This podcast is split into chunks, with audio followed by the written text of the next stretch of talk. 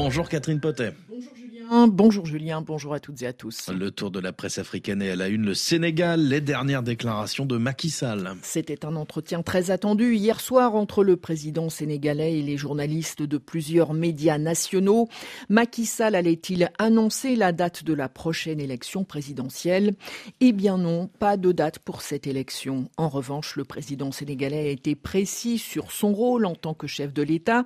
Ma mission s'arrête le 2 avril à la tête du pays, titre le quotidien, reprenant les propos de Macky Sall. Le quotidien qui poursuit Si l'élection est tenue d'ici là, le président fera sa passation, sinon ce sera au Conseil constitutionnel de fixer la suite des règles de la compétition.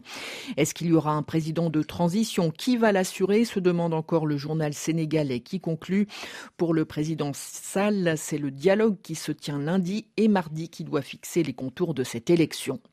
Dans le flou, Macky Sall tente de trouver une issue, remarque de son côté Séné qui se demande si la consultation de lundi permettra bien de dégager un consensus sur la date de l'élection présidentielle. En l'absence d'accord, ajoute Séné Plus, la balle sera dans le camp du Conseil constitutionnel appelé à trancher définitivement.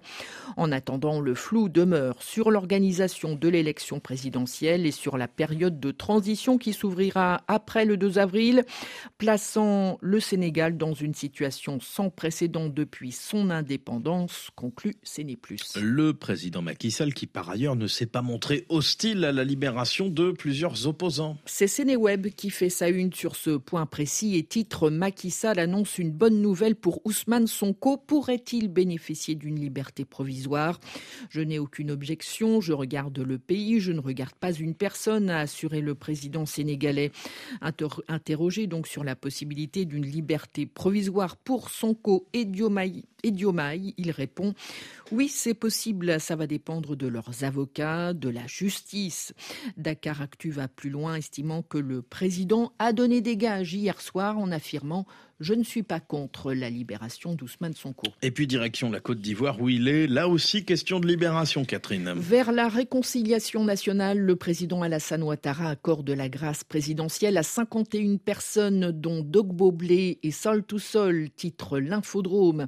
Ces deux hommes sont désormais libres, nous dit le site ivoirien, et ces libérations interviennent dans le cadre d'une grâce présidentielle en faveur des prisonniers civils et militaires des crises sociopolitiques qu'a connu la Côte d'Ivoire de ces dernières décennies.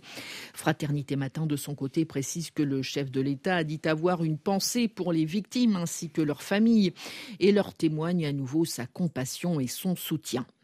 De son côté, Ouakatsera, au Burkina Faso, revient sur le cas de Kone Suleiman Kamagaté, plus connu sous le pseudonyme de Saul Toussol, présenté comme l'un des fidèles de l'ancien Premier ministre ivoirien Guillaume Soro, avec qui ils ont connu des vertes et des pas mûres sous la période de la rébellion en Côte d'Ivoire.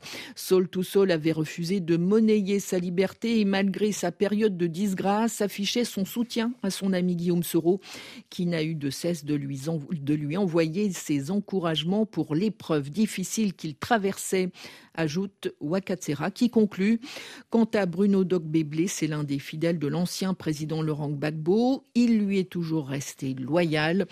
Pour le site burkinabé, il y a de la réconciliation dans l'air en Côte d'Ivoire. Cette décision du président Ouattara, nous dit-on, va à n'en point douter contribuer à réconcilier les Ivoiriens qui se sont mis ensemble pour pousser leur 11 national et remporter la 34e édition de la Coupe d'Afrique des Nations le 11 février Catherine Potet, merci beaucoup.